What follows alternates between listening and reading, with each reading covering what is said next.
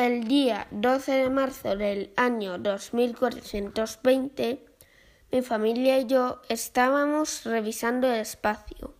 De repente, un objeto extraño golpeó nuestra nave. Nos estrellamos en un planeta polar que estaba todo cubierto con hielo y nieve. En ese planeta había gravedad, aire y muchísimo hielo.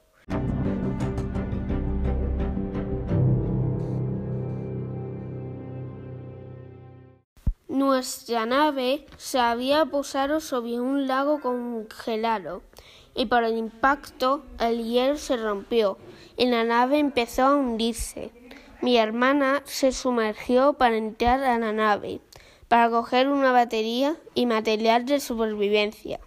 Pero el agua estaba congelándose rápidamente, de tal modo que mi hermana quedó atrapada en el hielo y sobrevivía gracias solo a su viaje espacial.